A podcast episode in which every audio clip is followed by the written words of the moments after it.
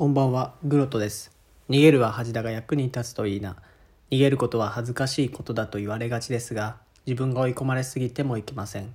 この番組では私、そしてリスナーの皆様の心の逃げ場になるような温かなトークをお届けしていきたいと思います。え今日はですね、えーコラボ配信について話したいと思います。というのもですね、えーついさっきまでですねあのアラビューさんという方と、えーコラボ配信の収録をしていましたで、えーそのアラビューさんのね方で、えー枠を作っていただいて、まあ、そちらで収録したのでアラビューさんの配信一覧の中に、えーある状態になっていて、まあ、私の方にはないので、まあ、あの聞けないんですけども、まあ、よかったらねアラビューさんの方で聞いていただければと思っています。でこちらではですね、まあ、収録してみた感想とかですねあと収録した後すぐにねもうアップしていただいてたので、まあ、ざっくりですけども聞いてみたのでその感想をお話したいと思います。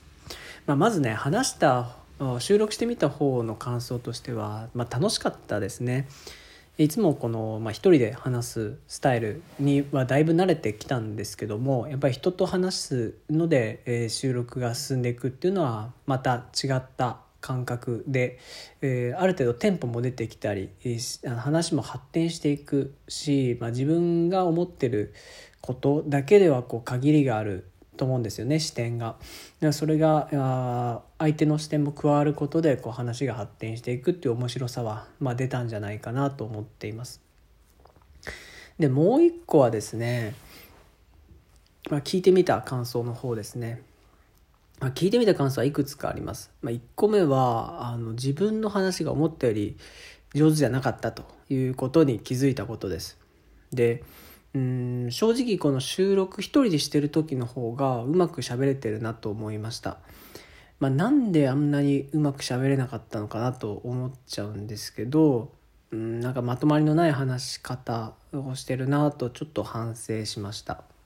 でもう一個は、えーっと滑舌とですね聞き取りやすさですね。この一人で話している時はの方が声が低くて、一音一音なんとなくしっかりしゃしゃな喋れてるような風に聞こえてたんですけどなので、えーまあ、日頃滑舌の練習したりとかうんしてるので、まあ、その成果がね、まあ、去年から、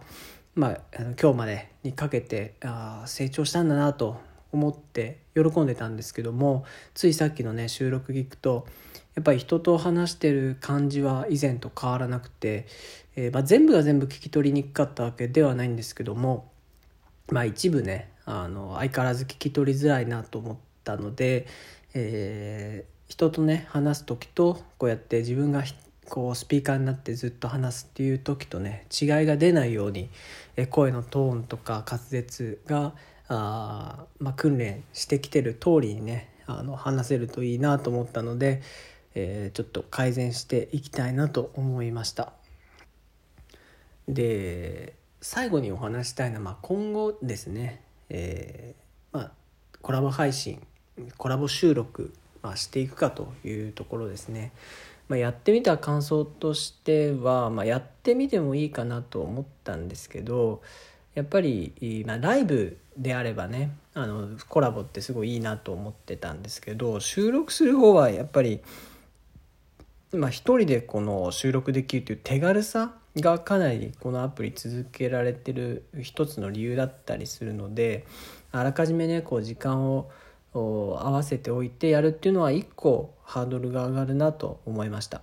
でまあ、前のあ、まあ、配信アプリであればそもそもライブなので、まあ、時間合わせるって言ってもたまたまその時リスナーで来てくれてれば今からコラボにしちゃいませんかみたいな流れでやったこともありましたし、まあ、むしろ話すネタがですねない時に、えーちょうどよかったっていう自分的にも話弾むしリスナーからコメントがなくても話ができるっていうことであのかなり画期的だなとその時思ったんですけどこの収録については一個ハードルが上がるなっていう感覚を持ちました。